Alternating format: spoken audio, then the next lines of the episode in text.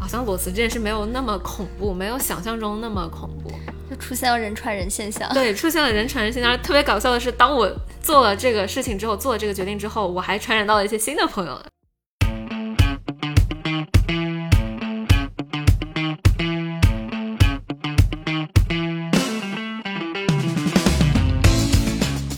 今天又是没出息的一天，欢迎来到没出息之北。大家好，我是鸭子。大家好，我是图图。图图这段时间在干嘛呢？那这段时间一直在外面玩儿，就是在外面浪了很久时间。可以具体讲讲你浪了哪些地方吗？呃，我去了，想想啊，去城市的话，主要去了像杭州、上海、长沙、重庆、昆明。哦，对，然后剩下时间就是主要待在两个地方，一个是在版纳，然后还有就在新疆，嗯，然后西北那边去了银川，然后敦煌、兰州，就还是跑了挺多点的，听上去已经快十个城市了吧？差不多，按城市的纬度算，差不多。哦，还去了趟北京，对。那你一路上的这个就是是以什么样的交通方式为主呢？快乐飞，哦，对就是乐飞，快乐飞拉黑玩家，我也想要有快乐飞，就感觉今年有了，就是这就从疫情开始有了这种随心飞、快乐飞之后，好像大家已经开始去把这种周末，就是离开自己当下工作的城市这个方式，已经变成了一种就很随意的事情。对，就是路上其实遇到很多小伙伴也都是拿着这个快乐飞出来的。那图图，你有去这么多城市，你自己最喜欢哪一站，或者你觉得在哪一站里面有给你留下一些，呃，你最憧憬的那种生活方式？嗯，我觉得如果选两个吧，然后一个是城市化的，城市化的我会选上海。嗯，对，因为我之前对上海还有一点就是呃小刻板印象，我会觉得说上海可能不是一个很适合我的城市。但这次去了之后，然后也是见了好几个很好的朋友，然后大家就玩得很开心。然后这个城市我自己逛了两天吧，总体就是觉得很喜欢。嗯，对，就不管就是它的那种环境啊、人文，包括它的这种现代化的城市设施，就对我来说，我觉得是非常友好而且非常精致化的。对，然后这个是对上海的一个改观。对，然后第二个就是如果要选一个愿意一直待就是待的城市，可以退休后待的城市的话，我可能会选择就是呃版纳吧。当时就是呃开车，然后去吃，开了一个小时车，然后去吃一个当地的一个大排档，啊，真的非常好吃。他们那边就是傣菜嘛，就是那种西南的，呃酸辣的那种口感，嗯，哎，我觉得真的很棒。然后他那边所有的人都过得很悠闲，啊，东北人也特别多。就我觉得之前说海南是东北不可分割的领土，现在我觉得西双版纳也快了，就为什么会有这么多东北人在西双版纳那里呢？因为东北它很冷，嗯所以很多东北人就是他冬天都是会找外地去过冬的。嗯那相对比如说有些有呃有些时更多时间的人，他可能就会选择旅居，或者说就是嗯移居在那边。对，像版纳呀、海南，就是很多东北人会在那买房，就置业在那里的。对，然后总之就是在版纳，你会感觉到民族融合的特别好。嗯我见了很多不同民族的朋友，然后大家就是呃保留着自己的一些文化习惯，同时又呃很友好、很亲切。对，然后觉得还是蛮喜欢的，环境也不错。那这么看的话，图图已经就是图图是在北京上的学，然后一九年毕业来到深圳之后，也在深圳生活了快两年，然后这一次这一趟旅行也去了上海。就是你怎么去看现在国内这些一线城市？你觉得他们就是各自的一个状态，或者说你对他们的一个就是比较主观的感受是什么样？就是什么样的人适合去北京发展，什么样适合在上海，什么样的人适合在深圳？这个可能说的话就是一些比较主观的想法了。嗯，我觉得呃，北京的好处是人特别多，就是嗯，常住人口很多，然后呢，你可以见识到各种你想见到的人，不同类型的，非常的丰富。嗯啊、不管是什么有钱的人、穷人、有趣的人，然后比较呃单调的人，反正总之我觉得各种类型的都有。然后你想要的生活，可能呃，如果是通过人去实现的话，我觉得是完全没有问题的，在那个城市。对，但相对来说，生活的这个品质可能会稍微差一点。嗯因为北京的气候大家都知道嘛。我去北京的那两天，就是遇到扬尘天，整个街上的所有的车都。嗯，被涂上了一层泥点子，对，所以那两天洗车行的那个生意应该非常的好，对。然后呃，上海的话，我主观认为适合一些已经有一点点原始积累或者说家庭背景比较不错的年轻人。对，像我朋友在那边很多都是已经买了房的，然后他们的生活就非常的舒适吧。对，然后呃，生活品质可以得到很好的保障，相对来说没有那么的奋斗逼文化。然后呃，海派精英，对对。就上海会有很多体验是可能北京和深圳还没有引入的，就比如说它的脱口秀文化，还有一些什么冥想的这样的训练课程，就我是在北京、深圳见的比较少，包括一些呃，反正很多舶来文化吧，这种最新奇，我觉得最呃潮酷的，可能你在上海是能第一时间感受到的，对，所以上海可能对于这种比较向往现代化生活的年轻人还是蛮友好的，对。深圳呢？深圳是一个，哎，买房成本巨高，租房成本巨低，然后生活环境非常舒适，但的城市，我觉得深圳非常适合一无所有的年轻人。对，就像我们，嗯。那我觉得深圳好的地方，可能就是它真的气候很好，然后你的作为年轻人的话，生活成本是最低的，在这相较于北京对，相较于上海对，特别是相较于北京，生活成本会低很多。因为我最近也在租房子嘛，我就比较深圳和北京的这个房租吧，大概差价就同样质量的房子哦，大概差价应该在百分之呃四十左右，至少对，应该百分之三十到百分之五十之间，这个房租的价差就还是差距蛮大的。对，所以呃，那我觉得深圳，我选择离开深圳的有一个原因，可能是因为我就觉得深圳的稍微稍显单调。嗯，就是深圳，呃，除了工作之外，没有太多的选择。对，而且你认识的所有的人都是打工人，啊 就是大家好像都很沉迷打工。嗯，就虽然你在北京可能认识朋友也是打工人，但是大家没有那么沉迷，就好像大家会有一些不一样的面。嗯他会有自己的一些，不管是生活呀，还是一些办一些活动啊，是一个相对多面的。那深圳的话，我觉得可能大家加班也比较辛苦吧，同时城市又呃都是没有什么大学生，然后都是国外打工的人，然后相对来说我们的生活其实有点单调吧，我是这么感觉。嗯，图图最近正在北京看房子，所以你下一段是要去北京，对，那可以跟我们同步一下你的最新动态吗？嗯，好呀，我其实是三月底的时候，然后从鹅厂就离职了，嗯，然后相当于是个裸辞吧，就去裸辞，对，就选择中间休息了一个多月时间，然后呃，主要时间都是在外面玩儿，然后玩儿过程中也有去可能思考自己接下来要做什么方向吧，然后目前的话可能就是会去北京，然后到的一个创业公司去工作，大概是这种情况。那创业还是产品或者互联网的方向吗？呃，目前就是会选一个消费品的一家公司去做，但是可能具体做什么还要等，就是我工作一段时间后有机会再跟大家分享。我现在也不是很确定。对对，所以你三月份的时候是裸辞，对吗？对，就什么样的动机促使你去做了裸辞这个决定呢？我想想啊，其实就是特别纯粹，就想玩儿。嗯，因为我之前呃基本上每一年都会大概出去旅行一个月左右，对，但是工作后的第一年可能就没有，就是因为也在工作，而且那时候不好意思不好意思请假，其实你想请假也可以，但是总觉得好像自己请假就是一种不热爱工作的表现，所以玩的就很少。然后呃法定节假日出去的话呢，一般就三五天时间，就总觉得玩的不爽。所以怎么才能玩一个月呢？我觉得可能嗯唯一的办法就是说去辞职，然后。为什么是裸辞？裸辞是因为我看了身边很多同学跳槽嘛，然后很多下家会催得特别急，就基本上你上家，你可能你如果你敲定 offer 之后，对方一般也就等你一个月左右，那这个时间你中间是没有任何 gap 的时间的，会很累。对，然后我其实想了想，一个月呃的工资其实不是特别重要嘛，那还是先玩一下比较好。对，所以就选择说今年先玩一个月。对，然后玩下来感觉确实，我觉得就很爽。就是真的是要每年都是，我觉得工作十一个月，休息一个月，是一个人类比较合适的一个状态。对我自己也在想，有没有办法，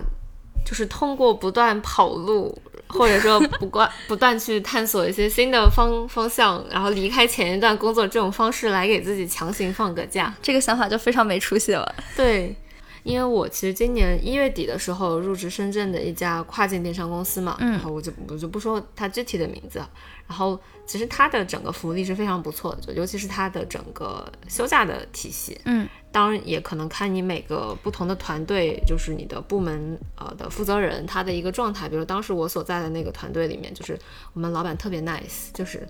呃只要你是有假期的，那这种情况下你有你自己的事情，你可以随时去做请假的这样的安排。所以当时也看到可能很多同事他就会可能工作一两年能攒下来十几二十天的年假，然后可能某一个时间段他觉得自己的工作状态需要调整，想休息一下，那可能请一周的假，或者说出去玩儿都可以，就是这也是一非常种方法。对，但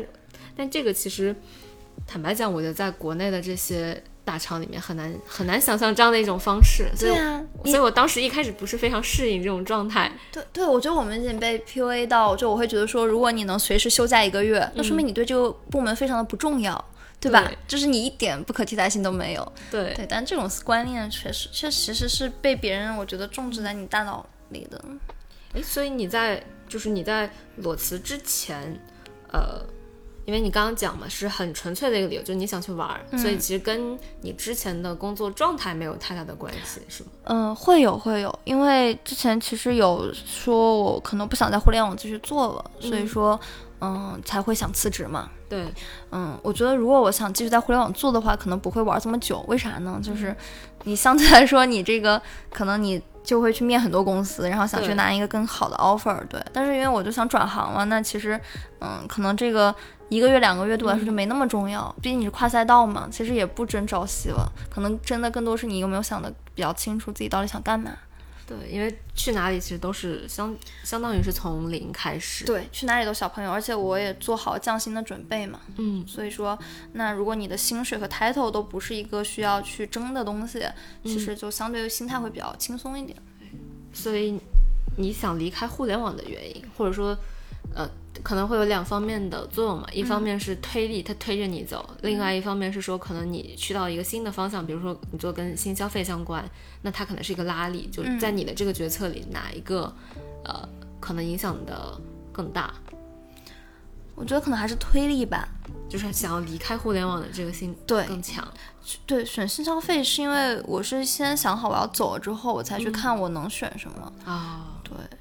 嗯，推力的原因，我觉得这个又又比较个人化，就是，呃，我之前来互联网是我我自己觉得互联网属于一个比较新兴的行业嘛，有很多创造性的机会，嗯但结果我其实一八年开始正式进入这个行业，从实习开始，嗯，发现创造性的事情也变得越来越少了，那我就觉得说这个事情可能对我来说。呃，不是我特别想要的东西，嗯那也是挣扎了这么一两年吧，嗯最后也验证了一些，比如说我去不同的部门，对吧？跟不同人去聊天，然后去了解这个事情，就验证的结果可能就是说我想的东西这里没办法给我，嗯那我就走了。所以你想要的是什么？我想就是 对想做一点有创造性的事情，创造性。对，什么叫创造性？你要创造性，没出息指北算有创造性吗？当然了，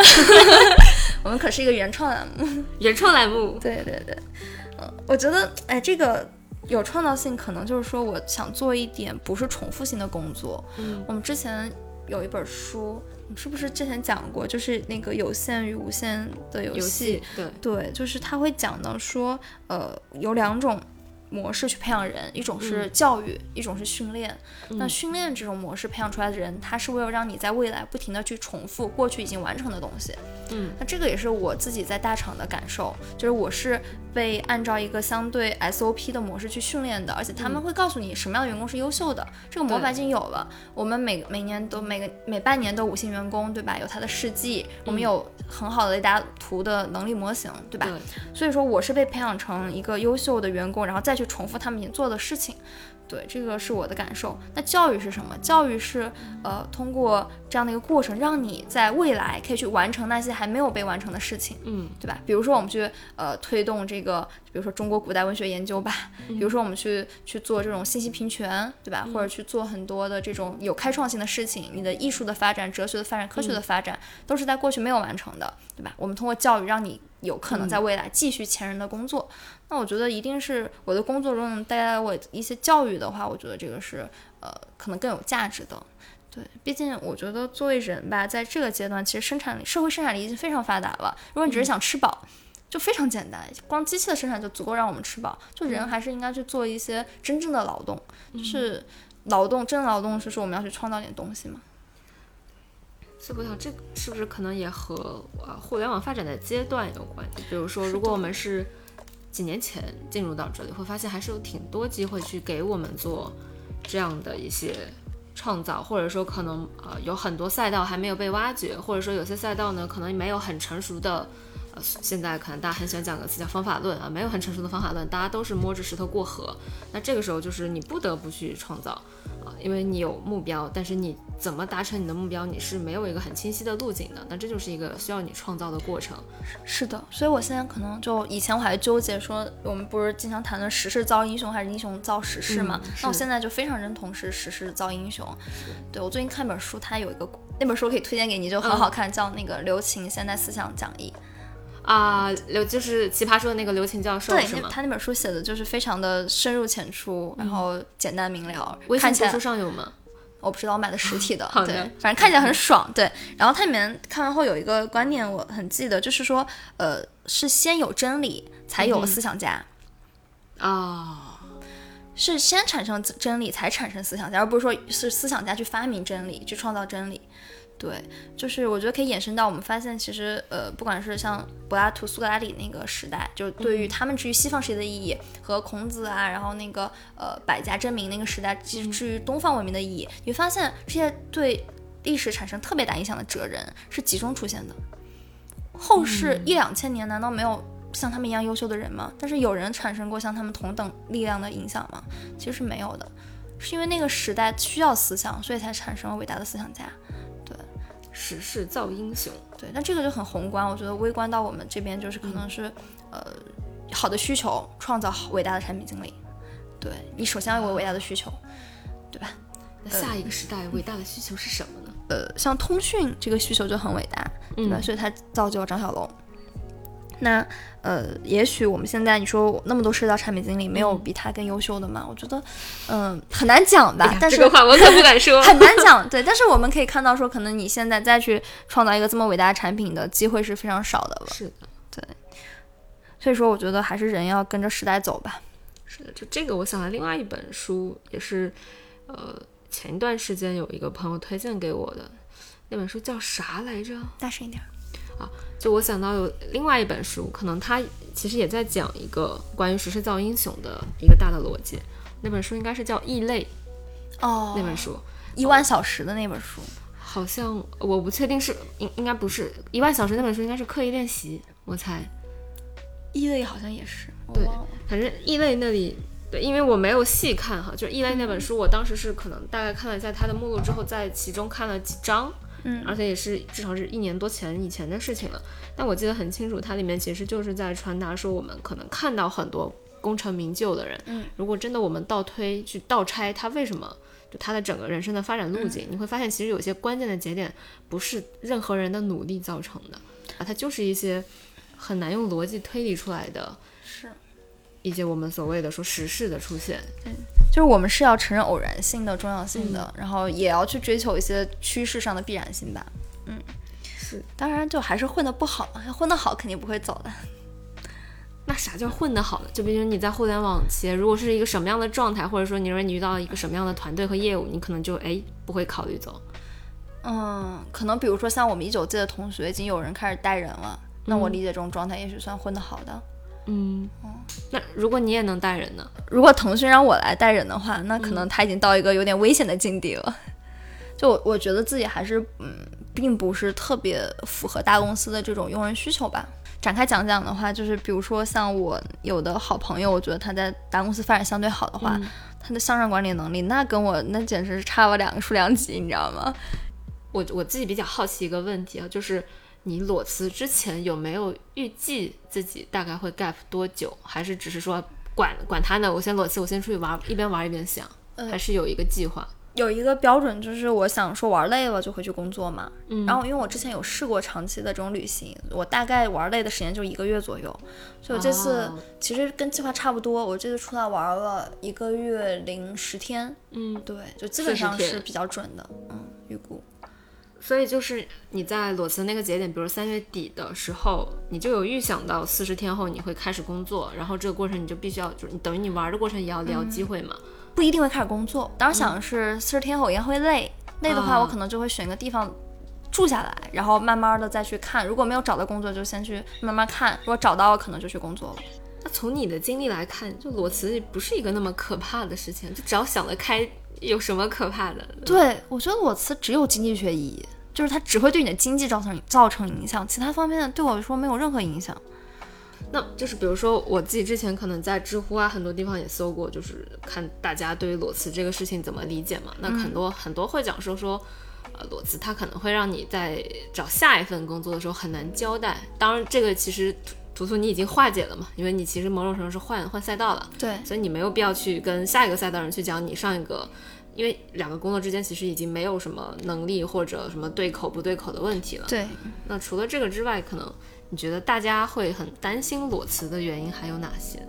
大家是不是担心找不到工作呀？或者说，我觉得可能大家担心的是，不是说找不到工作，是找不到好的工作啊？对，就是如果你有一个预期，比如说我跳槽一定要涨薪百分之三十以上，对，那裸辞肯定就没有这个机会。对，我要找一个更好的部门。对吧？而且就而且你心里这个线是非常死的，就如果找不到，你就觉得哎呀，我这个很失，我这个职业生涯可能这一段就是有断点，对，有一个污污点，怎么着？那当然不适合裸辞。我就说，如果假设我这次是想在互联网行业内跳槽，而且我一定想挑一个相对比较好的，我可能也会选好选择至少聊好 offer 后再走，对吧？这样比较保险。因为机会这个东西呢是要撞的，对吧？你不一定刚好这个月就撞到了，你你走了之后也许撞不着了，对吧？但是，嗯，我觉得这种就可能本来你对这个你对未来的预期，你的风险承受能力确实会比较差，或者说你的底线是很高的，那你就确实不适合裸辞。你就算想裸辞，你一定要把你自己的底线拉低。像我这次，我觉得我心里最大的这个呃底线吧，我就可以接接受降薪百分之五十左右。所以我觉得我的底线足够低，以至于我其实完全不会担心说我找不到工作。对。就是像你说的，其实大家都不是找不到工作，是找不到那么好的工作而已。就找不到那个比前一份工作薪资要高，然后业务要好，老板要好，对那种情况确实很难找到。就是既要也要是最可怕的，对吧？既要涨薪，那个升职，又要出去玩，又要休息，又要怎么着？这太难了。你肯定有一个优先级的。但其其实坦白讲，我。去年十二月从腾讯离开，然后一月份的时候就进入到深圳那家跨境电商公司。其实对我来讲，我就是从一个相对呃，其实已经是很可能在大家看来，可能行业内已经是个比较好的平台了，然后也在一个所谓比较好的顶尖的这种培养计划里面，然后离开。但其实我换的下一份工作是钱多事少离家近，就是相较于我前一份工作，它的。呃，其实他的呃，我们算时薪其实高了很多，嗯。啊，因为他的工作时间变得更短了，可能也不怎么需要加班，六七点啊七点多可以下班，然后双休，然后在你不工作的时间，绝对不会有人来，呃，就是非常义正言辞来打扰你或者怎样。另一方面就说事儿少嘛，因为它是一个外企，然后还涉及到跟海外团队的对接，再加上它的整个制度福利制度，就是决定了每一个人每天的工作时间就是规定好的。啊，就是给你派的活就是这样，不会给你更多的压力。然后离家近啊，这个没有什么好解释的。呃，同时当时我去的那个团队氛围特别的好，就我很喜欢我当时的同事，包括业务负责人，包括到老板都是非常 nice，或者说你能感受到你做的每件事情是得到尊重和支持的。对，但在这种情况下，呃，就。我也选择了裸辞啊，就这是一个很，我自己现在一边跟你讲，我还会觉得天哪，怎么会这样？就我前前几天跟另外一些朋友聊的时候，就是我也在复盘，就说就已经是一个非常神仙的工作，而且我自己也觉得这样非常的作，因为我在很多论坛里面有去，有之前在论坛里有去看，你会发现可能至少百分之九十以上的人，他期待的就是一一个钱多事少离家近，做什么事情其实没有那么关键的工作。我已经有一个。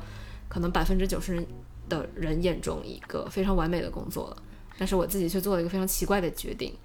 对，而且这次其实也没有待满很久，相当于你可以理解为是在试用期的时候离开的。那你这次主要是推力还是拉力呢？其实也是推理，嗯，也是推理，就是，就其实这份工作真的是，呃，可能对百分之九十的人来说都是一个神仙工作，然后我自己其实从理性上也是不否定这一点的，但。就是我觉得最终迫使我，就是刚刚说有一个推力去促使我做这个决定的原因，我觉得可能多少和我们从一月份开始做播客有关。嗯，因为在没有做播客之前，我的我自己的一个状态是，嗯，我大概知道自己不喜欢什么，嗯啊，但我不是很清楚我自己特别喜欢，或者说我能持续对什么东西特别有热情。对，但是做播客之后，我能明显感觉到，就是自己在做一些这种原创性的内容的输出，然后特别是能跟不同的人产生关联的这个事情时候，我自己有百分之一百甚至更高的动力。就比如说，呃，我们之前当时录九九六那一期，我还记得是我们是周日录的，然后周三就发出来。其实如果我再 push 自己一点，其实我第二天就可以发出来，但。就是这个，其实没有任何人在逼我做这件事情，也没有一个任何的一个所谓的物质的回报在做这件，就是在促使我做这，也没有任何一个物质的这个报酬再去呃推着我做这个事儿，单纯是我自己心里可能也不知道一个什么样的，就我也不知道该怎么命名它，反正它就是驱动我在做这个事儿。那正是因为我知道了自己做自己想做的事情时候的状态，我再回头去看我在工作中可能有一些，嗯，和自己的这个。所选择的主赛道和自己所选择的兴趣比较相违背的方向上的时候，我的状态可能是另外一个极端。就是我其实有一段时间，大概从一个月开始吧，就是我有去找一些心理咨询师，嗯啊，但这个不是因为说我有什么很严重的这种情绪上的疾病怎么样，而是说我那时候遇到了一个我自己没有办法解决的问题，或者说我自己很难自洽的问题。就一方面我会觉得职业素养非常重要，但另一方面我在工作中是推动。我自己是驱动不了我自己的，就是在外界不给我什么压力的情况下，特别是外界不给我那些负向压力，就是让我觉得恐惧的情况下，呃，我很难驱动自己去做事情。然后，可能至少我觉得已经有将近一个快一个月的时间，我说服不了我自己，或者说啊，我自己觉得内耗非常严重，而且这种内耗是来自于可能从外界来看，哎，你好好的，或者从外界来看，我们也没有给你什么压力啊，你为什么会这样呢？所以，啊，我我可能自己也会意识到这个问题不来自于工作，因为我也觉得这份工作非常完美，环境也非常完美，我没有任何能去指责的东西，那它一定是来自于我内心了。那这个内心到底是一个什么东西？这个其实是需要深挖的，因为它有可能跟我过往二十多年从小到大的生活经历、原生家庭，呃，我遇到的可能成长过程中的一些问题、一些冲突、矛盾都有关系。然后后来我就去。在这个一个平台上，就去找一个心理咨询师，有现在有大概维持在一周或者一周半的时间，我们会去交流一次，就是想要去挖到自己心里的那个东西。对，有什么进展吗？就是最新的一个进展是，哎，其实心理咨询这个事情很有意思的是，嗯，呃，它其实不是说咨询师能给你一个完整的答案，或者他甚至都不能给你一个知识体系，他也不是给我框架的，他更多是。给你一个呃非常有安全的、无条件包容或者无条件相信你的一个环境，一个环境，或者说它可能是一个大的容器。那我们每一个人自己心里那些繁杂的情绪和自己很难梳理的意识，它是一个小的容器。那当一个人他的这种呃就是内心堆积的，或者说自己脑海中某一个。某一个部分堆积的这些情绪意识超出他自己所能承受的范围的时候，那他可能就很容易出现急性或者慢性的心理心理疾病。那这个时候，那我们就可以理解为，其实这样的心理咨询师他就是一个大的容器，而且你不用担心这个容器的容量出现什么问题，你可以毫无保留的，或者说你自己是可以非常安全感又很有安全感的去把自己的情绪向他输出。那么。当你去把这些情绪输出的时候，那这个心理咨询师他其实就会站在一个相对呃客观的视角去观察，他会去观察，并且他会让你带着你去观察，然后在这个过程中会通过对你的提问来去梳理很多呃一些点，他会去问，哎，那有没有可能是这样？哎，或者有没有可能是那样？或者你自己怎么去理解这个事情？他会抓住在你的这些比较混乱的叙事中，可能会触及到你内心的那一个点，所以呃，通常来说。像我这种情况，就我这种情况，可能是并没有呃有严重到说抑郁或者焦虑的程度，就是没有到疾病的程度，只是说有一个阶段自己在这样的一种情绪状态里面，呃，需要有一个人去帮我梳理。那这种可能通常呃我们从一个全程的角度来看，可能会至少有一月为单位，可能一到两个月或者两到三个月，它会有一个完整的一个你自己的呃对你的一个整体的情况的一个梳理，然后再到去对应的一些呃行动计划，对。那我自己现在可能完成了大概三次左右吧。那我的一个直观的感觉是，从一开始我自己完全抓不到头脑啊，到现在我大概或者说我和我的心理咨询师我们一起会大概有一个概念啊，可能现在有一个大的方向定下来，比如说他可能跟我的原生家庭确实是有关的，说他甚至可能有就我现在的状态或者说我自己心里的那些核心的诉求，他很有可能是和我呃从小和我的。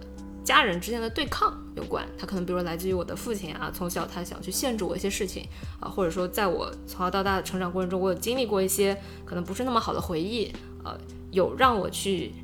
有意识的去压制自己的想法啊，来去获得呃，可能获得比如说获得大家的喜欢，外界的认可，对，获得外界的认可，但是这种压制其实本身并不是顺应我呃自身的或者说最自然的那种状态，所以到了一个阶段它会反弹。可能现在就是在这样的一个反弹的阶段里面，或者说是在一个我开始去找到真正的我自己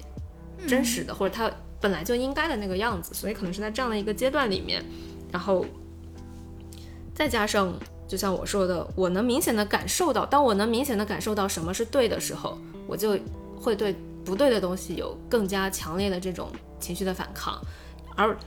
可能对我之前的状态来说，就是我不知道对的是什么的时候，那可能不对也没有那么难以忍受。对对，所以是是这样的一种情况，就是听起来可能还是相对比较复杂。嗯嗯，或者说我自己现在其实也没有一个非常标准的答案是什么，但是我知道是有一个内在的推力去推动我做的这样的一个决策。对。我觉得你讲那个故事就好像，比如本来你可能没有遇见你特别喜欢的人，然后你就相亲，相亲结婚了，就也很不错，你可能过得也很好。但假设你之前遇到过一个你特别特别喜欢的人，但你没有办法跟他在一起，或者说逼着你不是跟跟他在一起，然后你现在给你一个很合适的对象让你去结婚。你你就会很痛苦，对这个就有点像我以前看一本耽美小说里有一句话叫“既见君子，云胡不喜”，然后还有还有一句诗叫什么“除却巫山不是云”，对，除却巫山不是云啊，就是就是这个意思。就有些东西你没有见过，其实就还好，但你一旦就是感受到一些东西之后，你再回到其他的状态就非常的困难啊，这就是人嘛，对，对我也有过类似的这种呃经历，就是我记得有一次我跟。呃，一个朋友悟空就是讲我的一个想法的时候，他说：“你知道吗？你在讲自己想做的事情的时候，你的眼睛是会发光的，嗯，和你去讲你平时的生活别的东西的时候判若两两人。那这个他当时说这句话对我的触动其实就很大，也算当时一个推力吧，然后去走出去。这是在什么什么节点？”呃，也是有一次我约他单独吃饭，然后我们就是聊说，我之后要不要自己做点自己的事情的时候，在我们做播客之前，然后我跟他聊完之后，我那天跟他聊信息平权，跟他聊完之后，我就来找你聊信息平权，中间应该没有差几天，然后后面就有了没出息。所以我们的这个成立还要感谢，还要感谢悟空老师，对对对，感谢悟空老师。悟空老师应该就是呃，大家听到我和图图这一期的时候，我应该已经有听到悟空老师那一期了。对，没有听到的话我们就剪掉。啊，对，好的。然后其实我刚刚讲的心理咨询师是个容器那一段的比喻，也是来自于悟空老师。对，就是呃，鸭子刚才讲到就是容器的那段描述，我觉得我光听到我就觉得这个东西特别的吸引我，就我是。就是一个，你想想看，就是对你来说，你可以完全无条件信任，而且你不会担心它装不下的一个环境。这个东西我觉得是有付费欲望，觉得，因为我真的很需要这种东西。我觉得这个比喻是蛮好的。就有可能他在可能在过去很多年里面，他可能在国内还没有受到足够多的重视，因为那时候可能大家不会觉得我去一个月就，如果你单程去，嗯，单次可能就是四五百一个小时，一个月你要去四次，那至少两三千。首先，我觉得会。正视自己的情绪的状态不对，并且，呃，愿意去花这个钱，那可能其实门槛是挺高的。一方面你的意识，啊，一方面你的经济条件要足够支撑你去做这件事情。是的，是的。但是我我其实自己也有去尝试过做过心理咨询，然后，呃，感觉就是虽然没有，就我因为我做的次数不是很多，对，但整至少整个咨询过程，我觉得还是非常享受的。对所以我觉得，如果就大家觉得说有一些，呃，最近比如比较烦躁啊，然后思绪比较庞杂，真的是可以去试一下。特别是说，当你就这个一个决策的点是说，你真的遇到了你自己没有办法解决，并且你向身边的朋友去朋友、家人、你信任人去聊，发现都没有办法化解的时候，因为有的时候并不是说你的朋友、家人他不想帮你，而是说他毕竟不是专业的，而且他会带着自己很强的主观再去看一件事情，他未必能帮你去解决这个问题。对对其实有的时候我们是不忍心把自己的负面情绪全部给到自己的朋友、给自己的家人，对，就对他们来说，他们如果没有好的一个方法，他们也很难承受这些东西。是的，而且很多时候就是可能你会得到一个更糟糕的结果，然后大家心情一起变变变差。对而且很多大公司其实是有福利的，就是去呃帮你支付这个心理咨询的费用。对大公司说实话就跟学校里的那个一样，我不是很敢去。，OK，嗯、哦，你觉得他会写报告给你的上级？是的，是就他虽然说的是这样但是如果真的有些很严重的情况的时候，你很难保证。嗯，比如你刚才说我要给我的总监泼硫酸，跟他 被写汇报。对，就是我想怎么样怎么样，我想做一些这种报复性行为的时候，那我觉得这个是很，就是你不能保证这个事情是对，特别是会或者一些比较严重的这种自我伤害的倾向出现的时候，可能公司或者学校是会干涉的。嗯但这个时候其实对于那个接受咨询的人来讲是一个很糟糕的体验。对，就是你的心里可能没办法完全放开。对，是的。那鸭子现在裸辞后这段时间有什么计划吗？有没有打算要出去玩一下，还是要做点别的事情？但这个不就是直接聊到了规划吗？我我想的是，我们还是可以哦先先、就是先去扒一些，就是比如说问的你会、会不会恐惧啊，或者说你认为什么、哦对，然后然后我们再去聊，包括再去聊未来，这样。OK OK，哎，那这次辞职和去年的那次辞职的感觉怎么一样吗？你的这个问题问的太好了啊！对，其实特别的不一样，嗯，因为我那次是有 offer 的。对，就是在这一次之前，我从来没觉得自己是一个会裸辞的人，因为我一直觉得我是那种，举个例子，比如说我会有拖延症，但是如果我知道一个节点非常非常重要，我错过了我就会死，那我是一定会在最后以非常高效的方式去完成它，就是我会拖，但是我最后一定会完成，呃，就是我会始终给自己一个底线，就这个底线可能。要么是外界有很强大的压力啊，告诉我这真的就是底线，不然我就死了；要么就是我自己内心会有个底线，比如说，嗯，就假设我们这期当时聊到这是空空悟空那期已经出来，就比如说可能在呃之前有一期里面，我们请来的一位嘉宾悟空，他有提到他在硕士阶段最终选择了从北大退学这件事情。其实我在呃，就是我在读研究生阶段的时候，其实我有考虑过，因为那时候的一个。核心的想法就是我不想做我的本专业了，我是学城市规划这个专业的嘛，但是我却我自己确实是认为说毕业之后，呃，进入到规划院呃做乙方或者进入规划局做甲方都不是我想要的生活，都不是我想要的工作状态，那我就会觉得说我为什么不及时止损？其实我在研一的时候那段时间非常痛苦，一六年嘛，哦那时候其实内心也是有一点焦虑的状态出现了，因为那时候我很难说服自己去好好学习。因为那时候我很多时候是在想我怎么转行，而且我很想去做传媒相关的，嗯传媒相关的事情。我甚至有想说我要不要从南大退学，然后再去读一个这个英国的一年制的那种硕士研究生，然后呃去念这种跟传媒、大众传播、新媒体相关的事情。当时就想做这个东西了。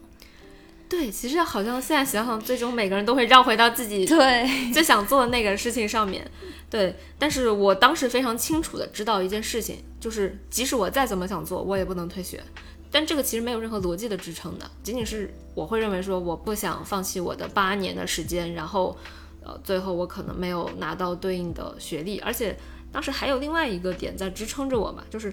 我讨厌的或者说我不想要的只是工作状态，但我本身没有讨厌我的专业啊，我会觉得我的专业里面其实是能找到一些很有趣的研究的点，只是我在比较焦虑的那个时刻没有找到它，所以当时我有个信念，或者说有两条信念支撑自己吧。第一个就是啊我不想让我的学历白费，啊或者说我不想去浪费自己三年的时间，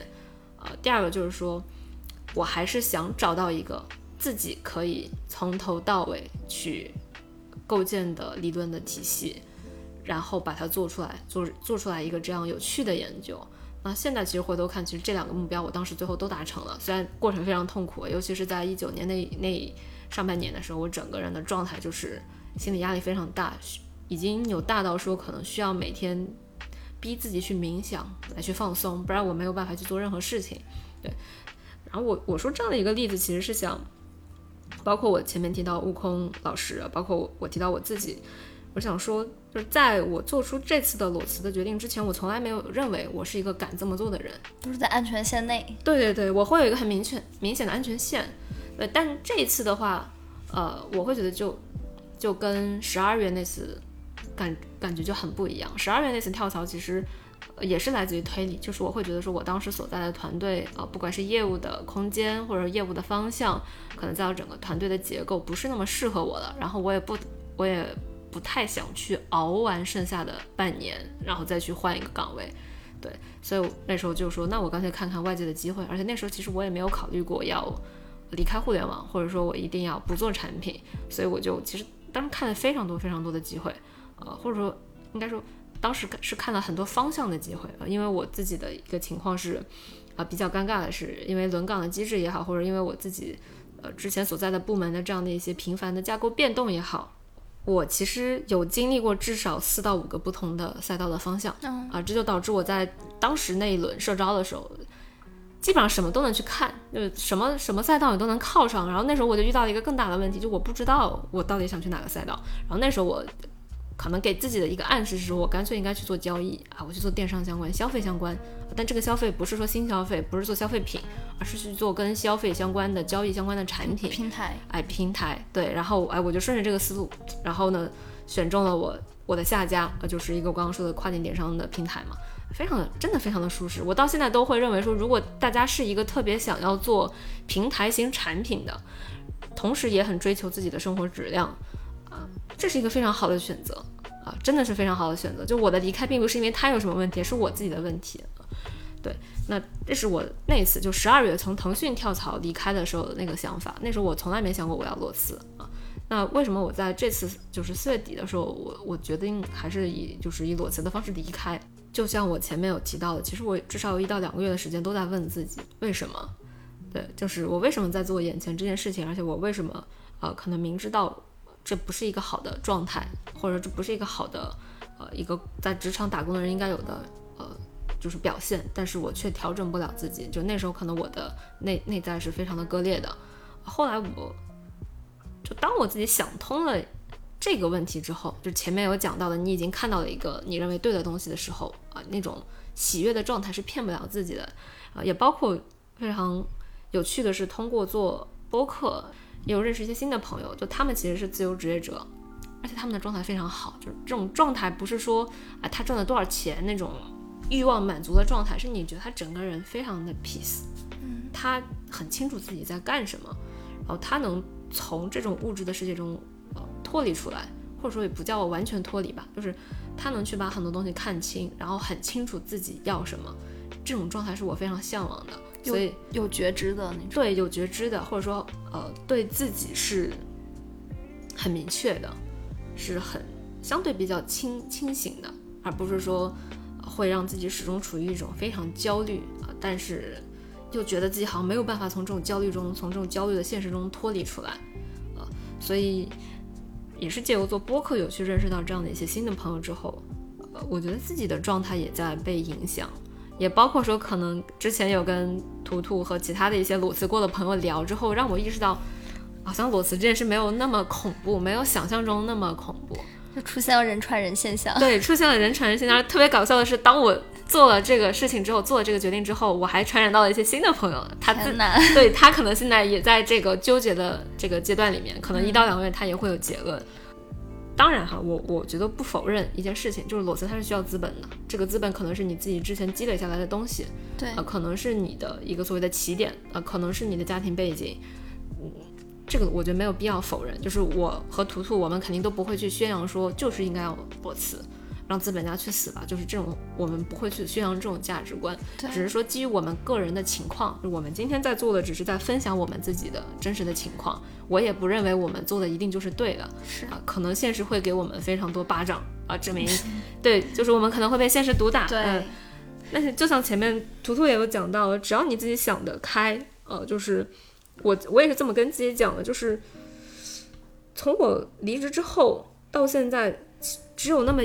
几个瞬间，我有担心过我会不会饿死自己，或者说我没有收入这件事是不是很可怕，或者说我没有办法达到我刚才说的那个钱多事少离家近的这份工作的这个 base 的情况，我会不会焦虑？我现在想我不会，就真的是不会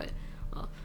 可能每一个人对于自己觉得有安全感的那个数字的底线是不一样的。可能对我和图图来讲，这个底线是比较低，就是比大多数人要低。那我们就是这样的人啊，或者说可能过一段时间我发现我不是这样的人，那我再调整我的状态就好了。对，就刚才有聊到就很现实这个因素嘛，就我自己裸辞也是有一个很好玩的一个呃变化点啊，就是我攒够了我认为比较安全的一一个小基金之后，嗯，然后我就觉得哎，我可以不工作。我也是，我也是。对，其实这个也是其中的一个驱动力吧，嗯，然后这个可能就是你的安全线。就是你有这笔呃一个小小的一个储蓄之后吧，就会觉得说好像我现在去任性一点，做一点自己想做的事情，没有什么太大不了的。对，所以我觉得说确实说这个钱啊这些基本的这种物质基础还是蛮重要的。是的，它会让你很踏实。所以说，其实我理解裸辞，它不是冲动的决定啊，它一定是基于你对自己有非常深刻的。理解之后，或者至少你有有过对自己的理解，你才才好去做这个判断，而不是一时的一个情绪说啊，老娘不想工作了。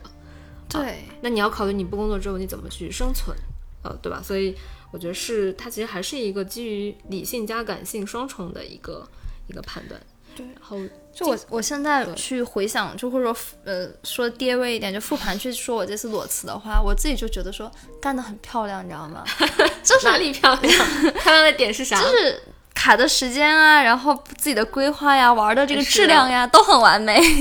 完全不影响任何事儿。嗯，然后你自己状态也变好了，然后我很大的一个变化是我发现我对更多事情有兴趣了。比如说我现在就很想健身，然后很想去学一个舞种，对，然后也会想去玩一些我之前可能没有接触或不太感兴趣的东西。你会发现自己对那个生命的这个热情啊都上来了，所以我觉得真的超级划算，就是一个给自己放一个月的假，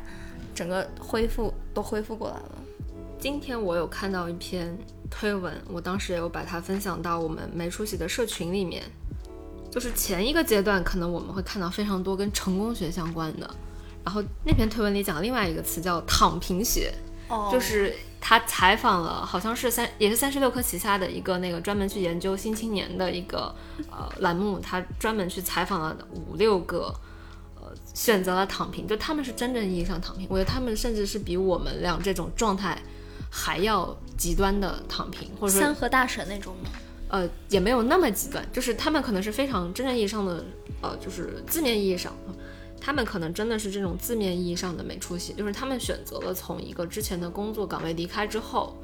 呃，某种程度上，客观来讲，他们可能选择了一个不如之前的工作平台高的，呃，并且他们也不是为了说想要去创业做一番自己的事业，而是单纯的就是我就想要休息，我就想要更轻松，我就想要玩我想玩的东西，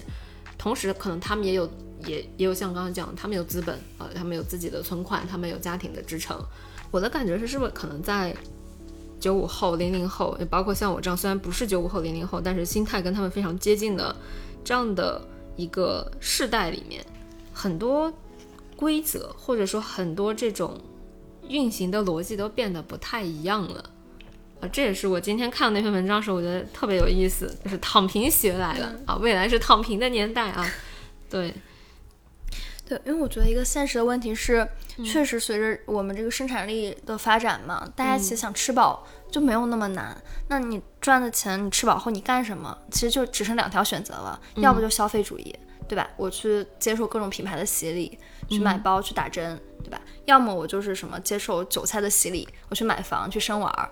这两条路，哎，说实话，就都挺空虚的。我觉得，那如果花钱它不能吸引我，你凭什么要求我去赚钱呢？我就可以不赚钱，我每个月赚个，嗯，基础的生活费，那我就挺好的了，对吧？而且现在我们也没有家庭的负担，对，可能短期内都不会去考虑说什么小孩、洗脚、吞金兽这些。对我，我觉得你当时说你当时就是在上一份工作中可能没有这种内在驱动力的很大一个原因，就是因为工资它驱动不了你。是的，对，就在这个阶段，你现在比如说，可能你没有这份工作，你也能正常的吃饭，对吧？嗯，那这个钱对你来说不是一个急需的东西，所以很多时候，我觉得很多人，包括我们自己，包括就是更多的朋友，我们被迫要回答一个问题，对吧？就是我到底为什么要去努力工作？我努力工作为了什么？我赚的钱，这些钱要怎么去花？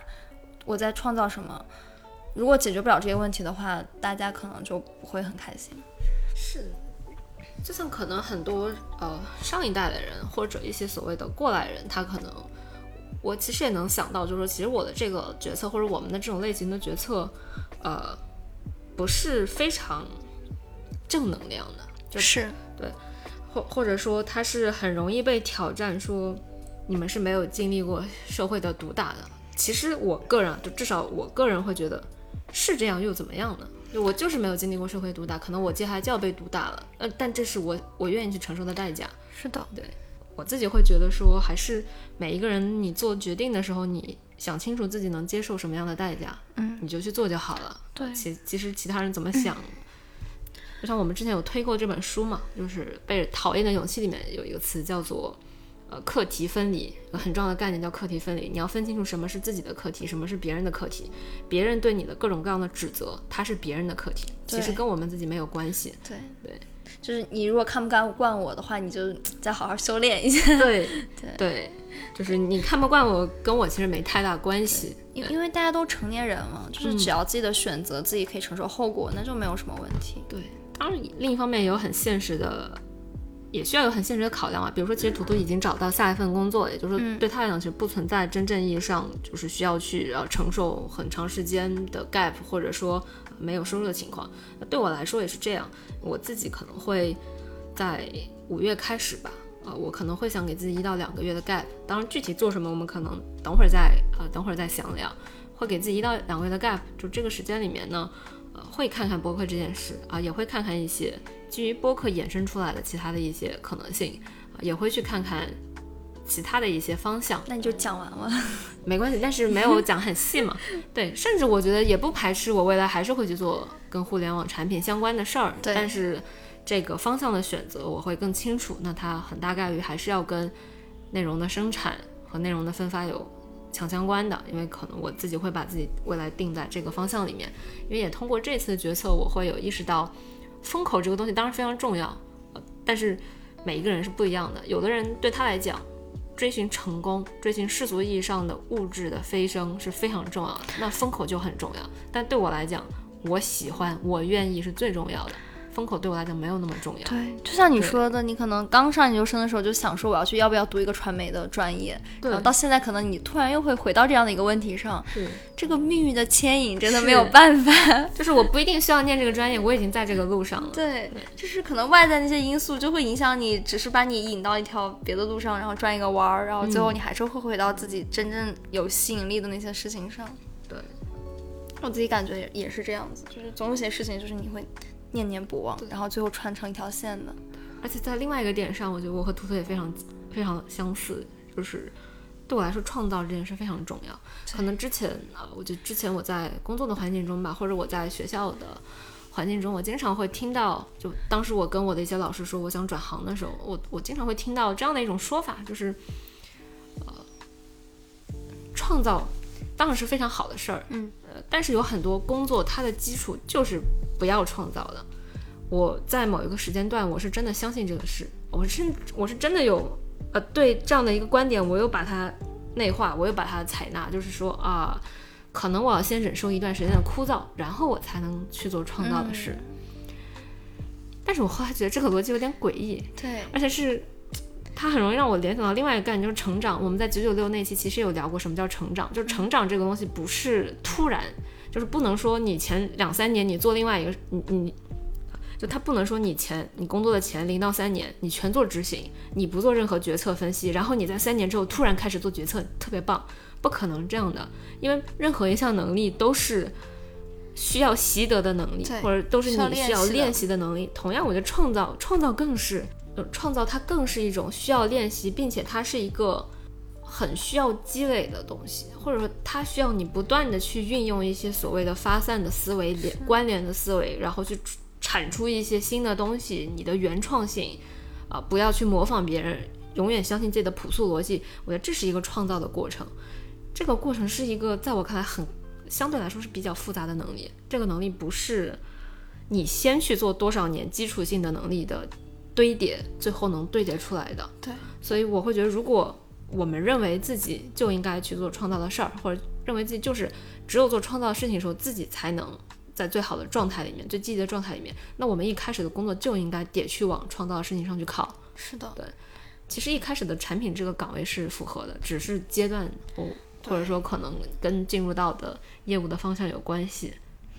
而且创造这个事儿，可能你长期不做，你这个能力是会没有的。越来越不要说弱不要说越来越弱，我觉得有的就是没有就是没有，对，真的，真的就是没有。就有本书叫《源泉》，嗯然后它里面讲了两位建筑师，嗯然后有一位就是坚持做自己认为值得的建筑，就是他从事建筑师的这个职业，只是为了去造自己想要造的房子。嗯对，他另外一位就是以客户为导向，就是我要的，他的目标是造出让客户满意的房子。嗯对。然后可能后者就是相对非常成功啊，就是赚钱很世多俗，意义上的对然后前者可能在经济上就是会有很多挑战，对，但是后者他心里他永远清楚清楚什么，就是嗯他其实是一个剽窃者，就在这个行业这个设像，因为他是其实建筑是个创创造性的行业嘛，嗯。所有伟大的灵感都是来自于前者的，而他就是擅长什么组合、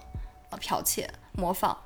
微创新，微创新，对，其实我们有做过很多类似的事情啊，这个我嗯觉得也不用避讳，对不对？然后，如果我觉得像刚才鸭子提到，如果我们真的去做很多年执行的工作，等到有一天我们能创造的时候，我们可能也就是个组合大师，对，就是当有一天你有权限创造的时候，其实你恰恰不具备这个能力。对你就是一个微创新大师，嗯嗯，也不过如此了。当然，我们不否认微创新或者说这种组合的能力，就我们说资源整合，它确实是一项能力，但是每个人想要的不一样嘛。对而且我甚至之前会特别粗暴的去处理这个事情啊，就是像你说刚才，比如说有的人会劝你说，可能某些工作就是不需要创造的，嗯，我会粗暴的把这个世界上的这些人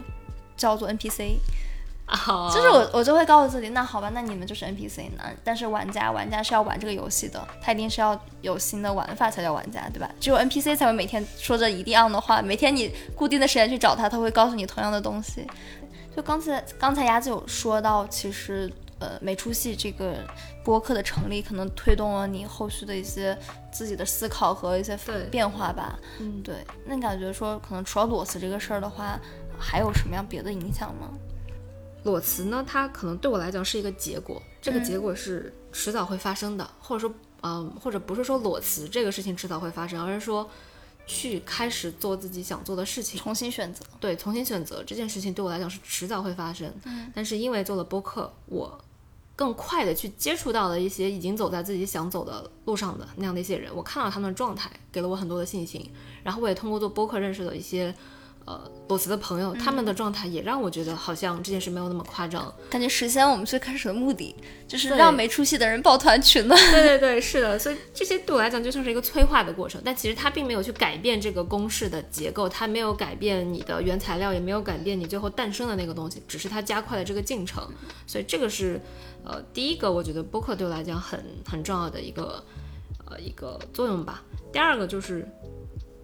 其实刚才也一直在讲嘛，我们通过做播客认识了很多新的朋友，这对我来讲就是我来到这个世界上的一个意义。我会觉得是需要看到各种各样的可能性，人的可能性，人的可能性，然后生活方式的可能性，工作方式的可能性。就我对这些事情是非常好奇的，就是为什么我只能在一个工厂打工呢？或者我为什么只能在一个别人设定好的规则里面去做一二三四五呢？就是明明这个世界其实是很复杂，有非常多资源，你可能在呃这个蓝图里面你都可以去抓取，你都可以去规划。为什么只能去做这样的事情？为什么只能被一个所谓的 title 或者一个岗位的这种 JD 所限制？虽然你知道，就是虽然在这种呃，就是公司里面，你的老板也会很啊、冠冕堂皇的跟你说，我们当然需要你的原创力了，哎呀，当然需要你做一些很创造性的事情，我每个人都需要有这样的主动发现问题的能力，对。但是，哎，说实话啊，大家都是在工作岗位待过的人，真的是这样吗？你真的去做一些跟你现在的大目标，所谓的团队给到你的、集体给到你的一个从上到下给到你的目标不一样的事情的时候，你真的想去做一个跟这个目标不太吻合或者有一些偏差的事情的时候，你真的可以想做就做吗？其实不可以。当然，这里会涉及到很多，就是呃，也许你的老板想的就是真的比你清楚。呃，或者说，其实很多人他的自认为好的想法也没有什么好的，这各种各样的原因。但是我想表达的就是，嗯，如果你真的想去做一件事情，其实也很清楚，呃，什么样的环境其实给不到你这个，你不能骗自己，绝对不能骗自己。所以就是认识新的朋友，或者说看到新的人类的生活的工作方式的可能性，对我来讲是做播客的第二个意义。第三个，我觉得也很有意思，它对我来讲是看到了我未来的一种可能性，就是比如说我刚才讲的，就是第二点，我我讲的可能性更多是看到一些客观存在的，就是我看到别人是怎么生活的啊，别人是怎么做选择的。那第三个，我觉得是对我自己来讲，我借由做这个事情，我我认为我未来有很多很多。可能性这个事情非常的引，就是非常的吸引我。就比如说，可能我已经在这，我们从一月份开始做到现在，可能大概四个月。当其实前几期都是以月更的方式嘛，那我们后面可能会坚持去做周更这件事情。那你可以想象的是，通过做这个，你你会认识各行各业在做内容输出这件事情的人，那我就会得到非常多各行各业的这样的一些洞察，然后再包括可能。呃，也在之前的一些线下的活动，深圳在地的这样一些线下的活动，也认识了一些想做事儿的人。那我们可能会基于播客或者以播客为一个切入点。去做很多之前我们都想做，或者我们认为自己有一些资源，但是不知道怎么把它串联在一起。但是在某一个节点，我们真的可以把它串联在一起这样的事儿。我知道现在我这么讲可能还很抽象哈，因为这个事情现在还没有呃具体的公开去说，所以我自己现在也没有办法讲得太清楚。反正大家就是往后看，拭目以待嘛。我觉得还是有很多事情可以去探索的。对，就对我来讲是看到。世界的多元和看到自己的可能性，这件事情是博客带给我，而很多工作没有办法带给我的。对，我觉得刚才可能之前还讲了一点，就是说，可能内容这个事儿本身对你也是有一种天然的吸引力的。对，然后播客因为它做一种内容形式嘛，就这种探索可能还是蛮有意义的。对，或或者说这种原创性的表达，对我来讲非常有吸引力。对，明白。对。嗯，那我这边我自己觉得就是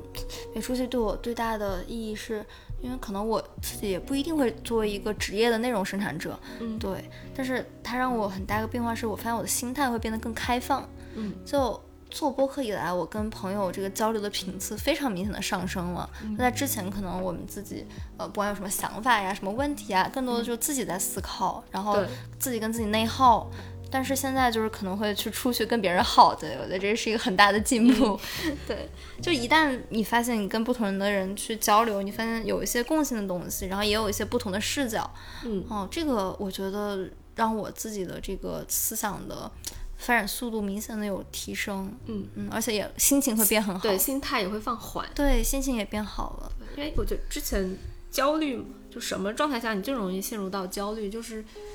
你看不到其他的可能性，但你又被困在你当前的困境里。是的，你什么都看不到。对啊，但你又觉得我解决不了眼前这个问题。但那时候，如果你走出去去跟很多人交流，你会发现啊，其实每个人都有自己的困扰，啊，每个人都有自己的困扰，但是每个人其实最后都活得挺好的。对啊，甚至你会发现一些选选择了你想象中非常可怕的选择的那样的一些人，也活得很好。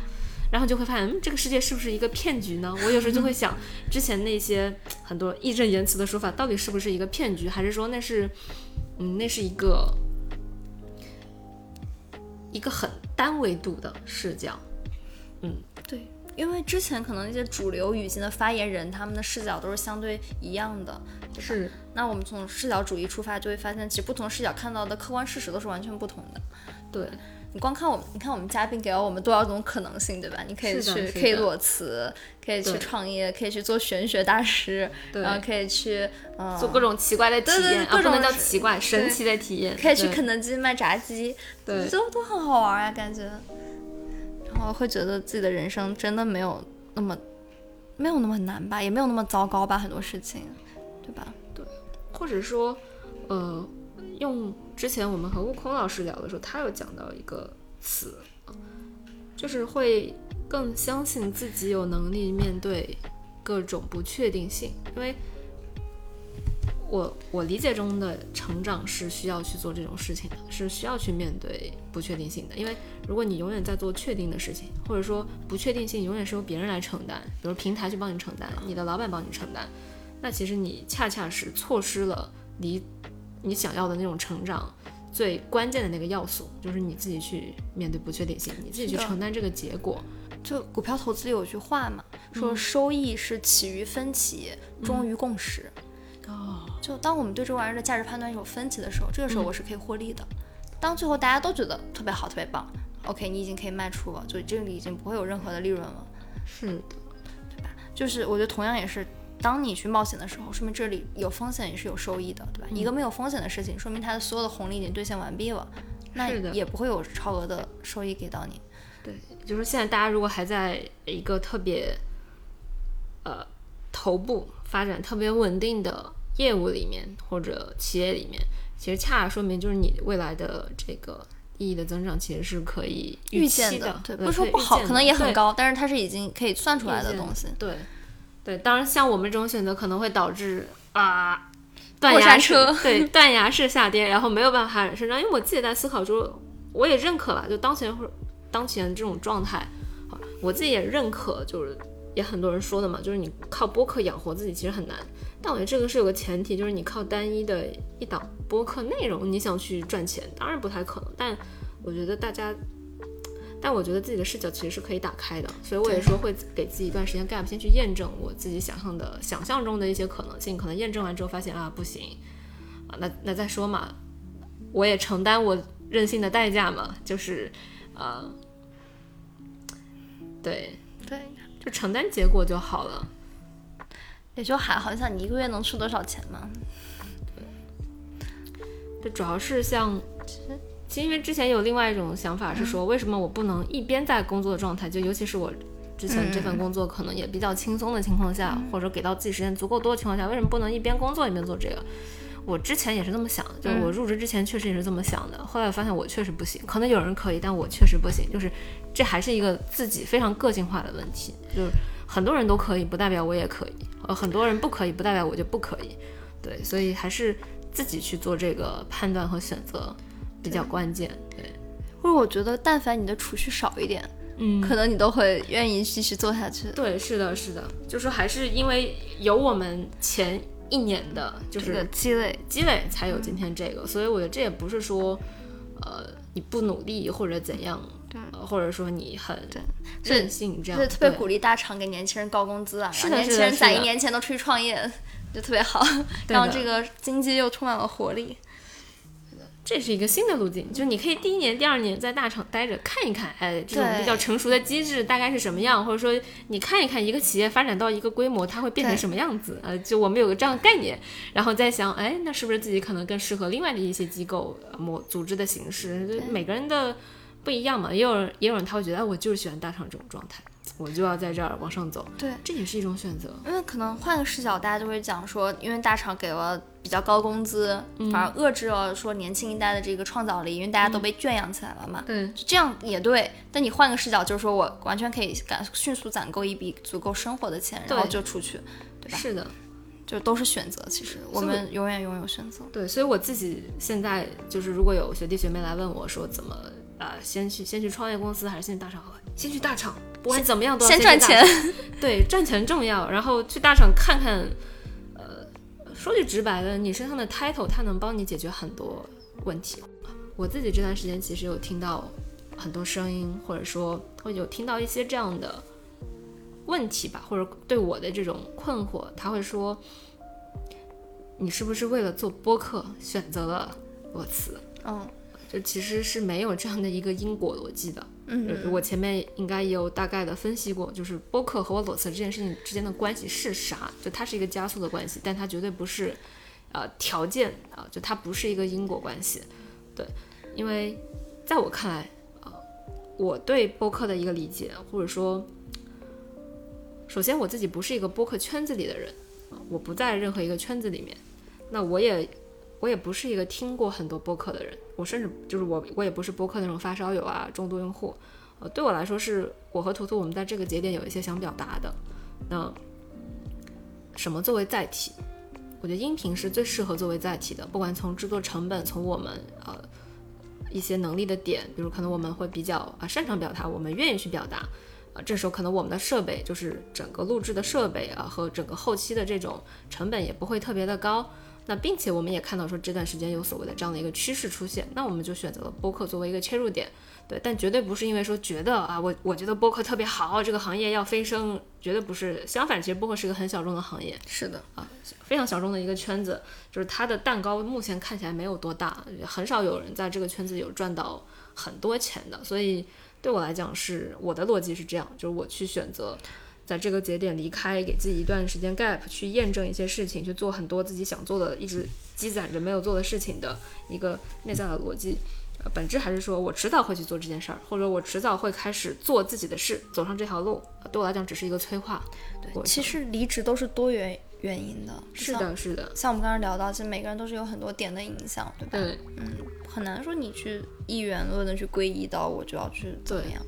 或者可能，其实很多人他第一反应还是说，是不是你之前的工作出什么问题了？比如说你的啊，你的环境不好，你不喜欢那个工作。其实不是，有时候真的不是。大家会觉得你的自然状态是你有份工作，然后你没有工作你是不自然的。对，其实应该是自然状态是我没工作啊，然后我找份工作，这个是一个用力做工的状态。对，就是可能每一个人自然状态都不一样的。对，就他说说白了，它不是一个一元的东西，就每个人可能都有自己的判断和理解。对。所以为什么觉得播客比较好？就是它相对它的传传达是比较多维的，它不是那种，比如说我写公众号，可能我就一个标题，然后你就会觉得好像我就是怎么样的。大家这么几十分钟听下来，它会有一个比较立体的一个了解吧。对，而且我会觉得这种长音频，它相较于文字来讲，有更多的情绪在里面。对。然后它相较于短视频来说，它其实是更。系统，而且更真诚的，对，就是我们说话是否真诚，我觉得这种语气啊、语调其实是有感受出来的。对，就是一个人他说话的动机，或者说一个人他说话的状态，其实是有一些敏锐的观众，他是呃敏敏，有一些敏锐的听众，他是能识别到的。就我举个例子，就是之前我和大二老师当当时我们聊力度修那期，啊，其实中间可能我有一个表述没有特别注意，会让可能一些这种。也关注猎路修的粉丝觉得可能我是在用一种比较调侃或者有优越的方式在讲，其实我后来有回听，确实就单听那那一段是会有这种感觉的，所以我当时就有跟他去解释当时的一个呃我的逻辑是什么，包括我在想我们这一期在聊的东西，可能多少也会有可能会让别人觉得这是样这是一种凡尔赛，或者这是一种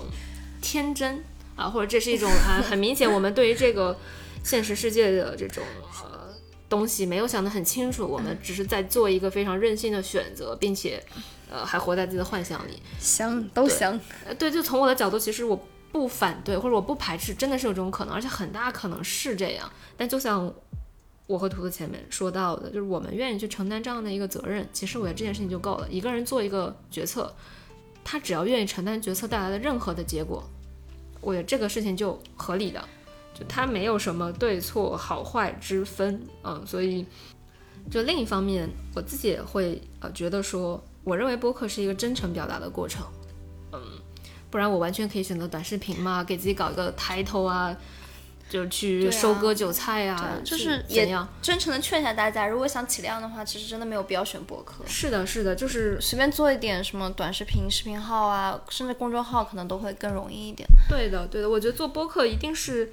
呃，到一个你觉得你有很多，或者说在这个阶段你觉得你有你看到了很多东西，你特别想跟大家分享，而且这个分享是他一定也是非常真诚的，而且他是甚至是比较个人化的。对，就这种这种真诚，可能指的不是说你要让大家都开心，而是说你要对自己的表达是诚实的，就是我我说的真的就是我自己这么想的，而且我说的这个过程其实不是为了说表达，呃，我比谁优越，而是说。我自己可能也遇到一些困惑，我自己也有一些思维误区。那我说出来，也许在这个过程中，可能我们会遇到，或者说我们有机会去影响到跟我们处在或者过去的某个阶段一样的这样的朋友，能够去有这样的一个相互的共鸣，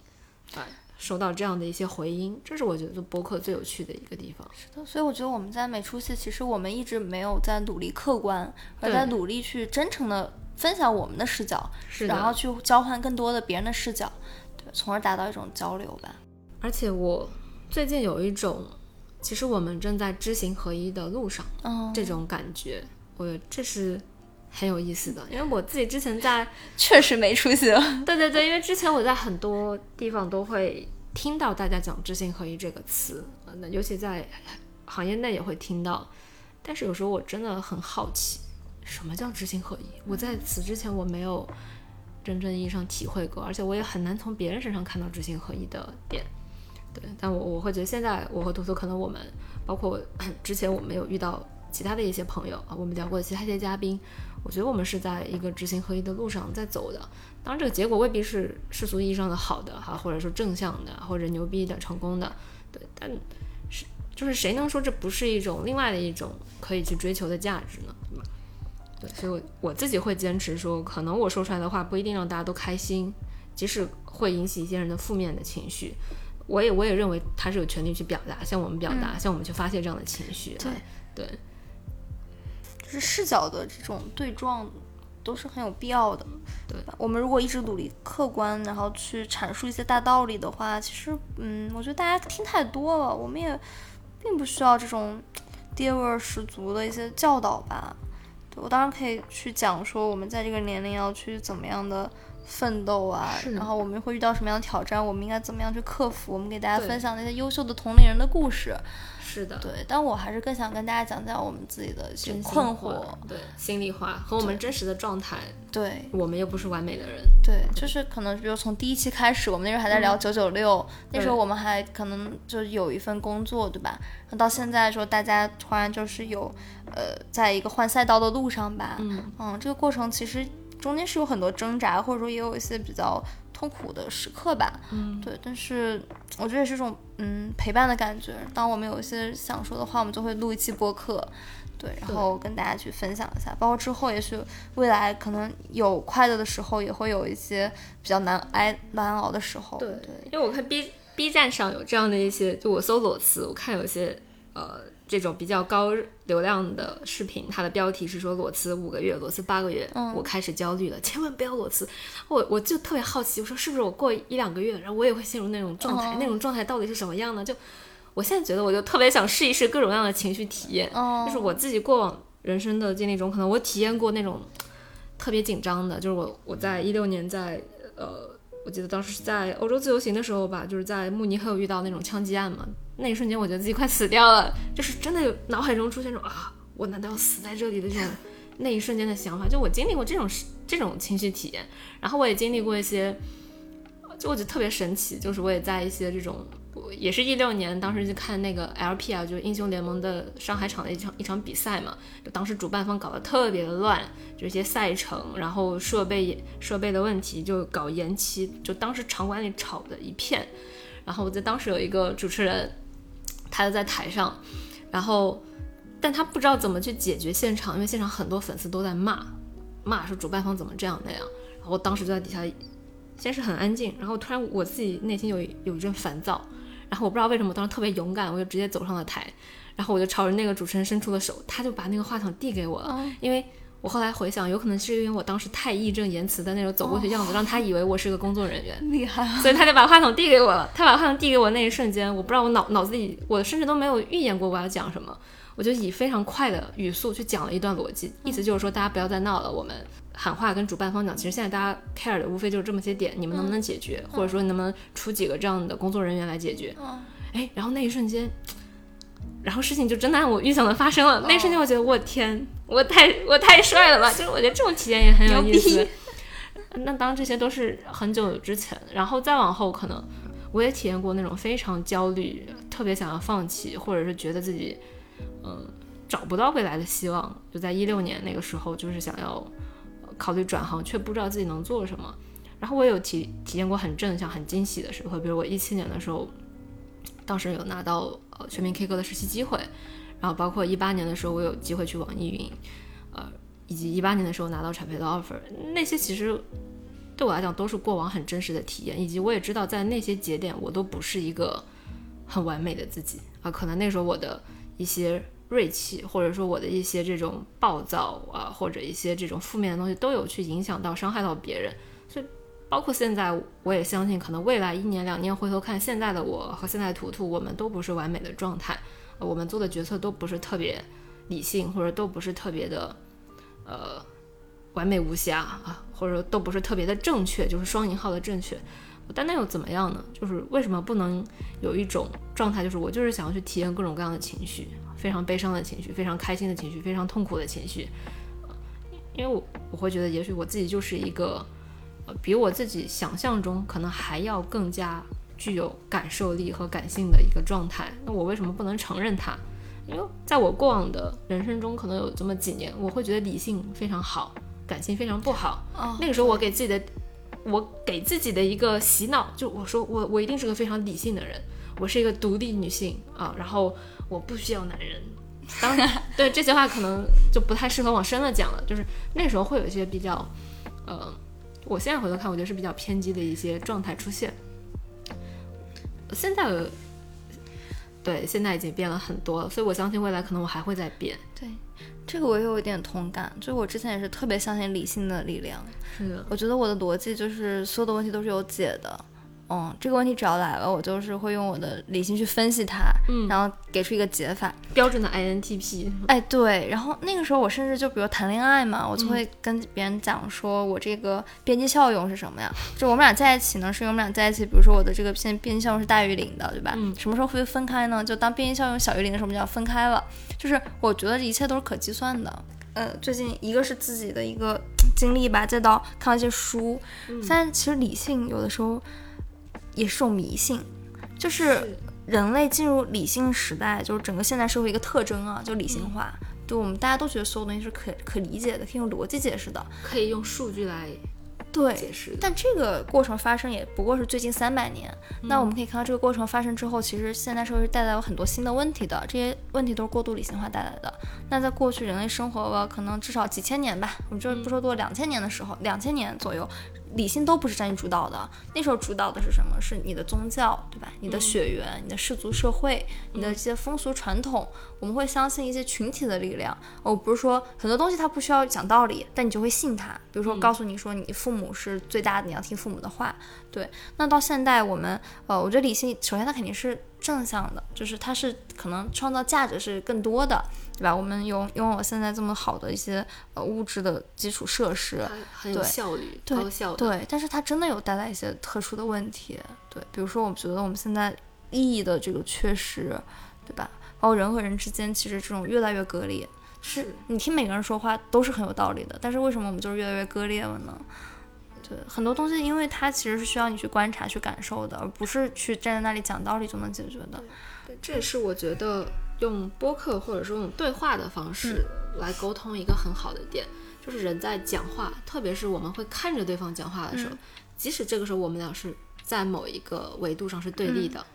啊，我就不举例子，就说我们在某个维度上对立的，而且是非常冲突的观点。对但当我们是真的在对话的时候，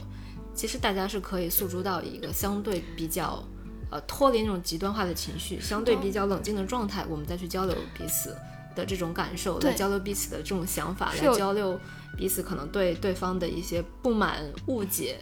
哎，我觉得这个过程其实恰恰是我们在网上通过文字，所谓微博啊啊，包括现在短视频碎片化的东西，是达不到的。对，而且它是在它是在割裂的过程，有情绪的，我们现在这样的会有情绪的流动嘛？对，就如果把我们的某句话单拎出来放在外面给大家看，大家可能会觉得这句话说的非常的不合理。但是其实如果你是听到我们说出来，就是有前后的这个上下文，就你会发现，就可能大家我们的并没有很大的差异，我们并不是敌对的双方，对吧？嗯其实大部分人互相都是可以理解的。对，然后我衍生出一点，就是我其实到后期，呃，已经非常讨厌产品经理这个职业了。后期是指最近吗？还是对，就二一年以来吧，嗯就我就是发现这个职业总是试图用理性去解决所有问题，这个玩意儿在我之前是非常喜欢的，因为我之前就是这样的人，我就觉得我的脑子就够就可以去给出答案。但我现在发现，就是你真的去进入到这种一个工作模式，特别是你身边全是产品经理的时候，哇，那真的是太他妈恐怖了，你知道吗？就是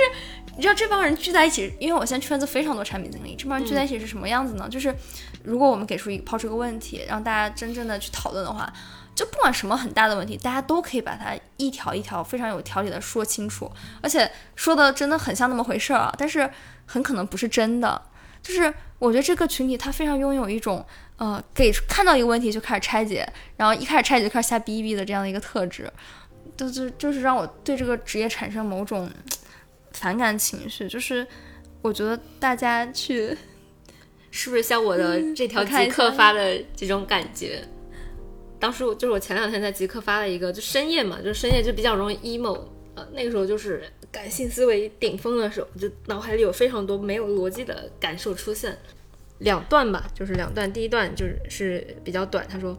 呃，放弃所谓逻辑真的很爽，让逻辑为我的更高目标服务，而非被逻辑绑架，一拳一个逻辑怪。啊，其实我当时说这句话的时候，其实没有任何针对的对象，我也不是想着产品经理这个这个群体去讲的，不是不是，绝对不是，就是，但是我生活中确实也有很多时候会感受到这样，就是你抛出来一个问题的时候，我们真的有必要立刻拉拉一个框架，是这样吗？比如说像我们现在如果在做这样一个，比如说播客的项目，我要做增长，我的目标就是很理性，我要增长，那我觉得是可以。但如果今天我们是在对话的过程中，我们在讨论一个问题，为什么一定要这样子？对，我觉得就是当我学会产品经理的那套面试方法论的时候，你会发现你给我任何问题，我都能给你解答出来。真的，而而且听起来是那么回事儿，不说对不对吧？听着好像是那么回事儿，但这个其实挺无知的。就是这个无知在于一个人能相信他光靠理性、光靠逻辑就可以解答所有问题，这个事儿听起来就非常荒谬。对，何况他们很多是没有做过任何的前期的研究和积累的，然后就可以信口去讲这个事儿，所以我现在就越来越更愿意去和一些就是真真实实的他有过观察和生活感受的朋友去交流，而不是那些喜欢站在高地上然后在那儿指指点点的人。就 like，我觉得我之前可能有一点这样子。所以你自己之前 就因为我之前就很相信理性啊，我就是跟你说，我就谈恋爱我都会去跟别人盘算这个什么玩意儿，机会成本这 些东西，就是就很那时候很幼稚，我觉得，嗯嗯，对，当然这个话不是说我们现在就不幼稚了，可能过两年啊，甚至过几天我们回头看，现在也很幼稚，但是人，我觉得人就是一个不断去发现过去的自己是个傻逼的这样的一个进程嘛，对。如果能成为一个理性和感性平衡的很好，或者说在特定的场景能拿出来其中的某一部分来灵活的运用，就这是我想成为的一个状态。嗯，就是有点类似于像一个，嗯，你可以说这是一种中庸吧。就是我不想特别的理性，我也不想特别的感性。就是我其实很早就能意识到自己身上有这种纠结的状态。就是，比如我以前在有一段时间可能追星嘛，那可能会在饭圈里，我有时候觉得他们，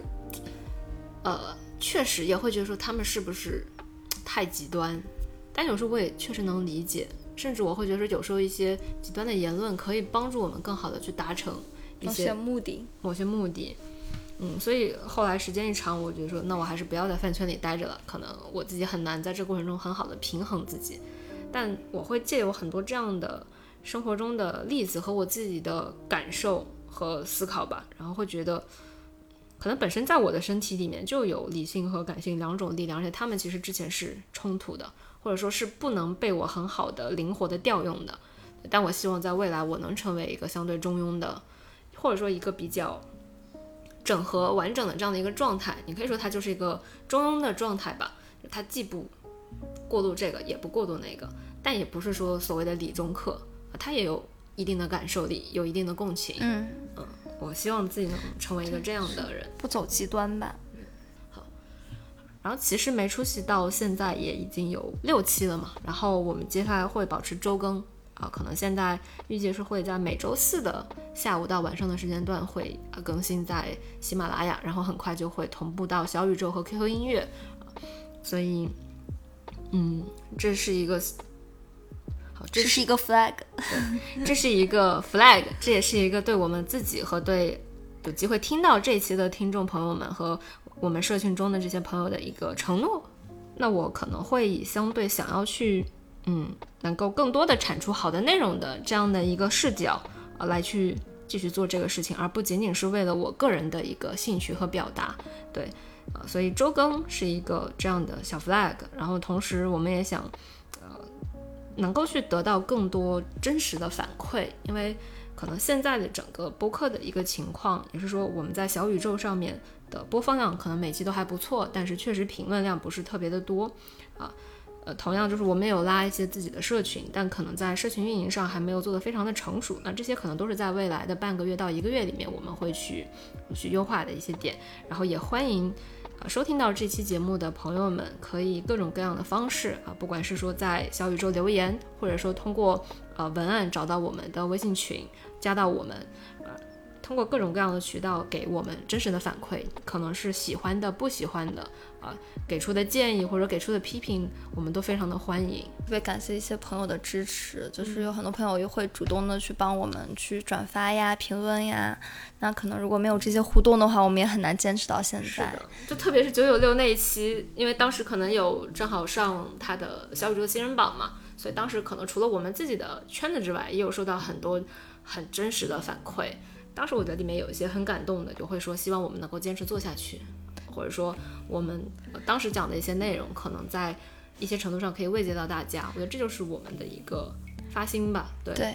就我觉得我们做这个栏目也没有太大的野心，就是特别希望可以坚持下去。对，先坚持下去，再谈野心的事情，啊不然不配谈野心。对，是是，就是 先跟个三十期再说。然后可能后面我们也会定近期跟大家聊聊我们自己的状态和我们自己的一些新的思考呀，新的踩过什么新的坑啊，对，然后嗯，新的一些更没有出息的事情。是的，看我们的底线到底能多低。对对对，这是一个点，这是一个点特别好。就之前就是跳槽从大厂离开，哎，然后去一个不加班的地方，以为这就是底线了，不，然后你还能从这种地方辞职。对对对，那下一个底线是哪？是不是下来啥也不干，在家躺着？没有底线，对对对，特别好，大家去探索。知行合一嘛。对，这是底部播客的这个对，脚底生板存方式。对脚底板播客。对，最后求大家一波这种啊。好求评论，啊求评论，求关注，然后求来这个社群找我们啊，就怎么来社群找我们呢？呃，这个其实大家看我们的每一期最近几期的文案都能看到，就是可以添加这个微信小助理的这个。啊添加这个小助理的微信，其实那个小助理就是我自己，哦，我们还有小助理，哎我就觉得很很意外，很就是那个小助理后面那个微信号其实是我个人的，啊然后我会把大家邀请进我们的整个社群，然后包括可能后续也会做一些新的这种社群的规划。好的，那我们今天就先聊到这里，好的，好的，拜拜拜拜，拜拜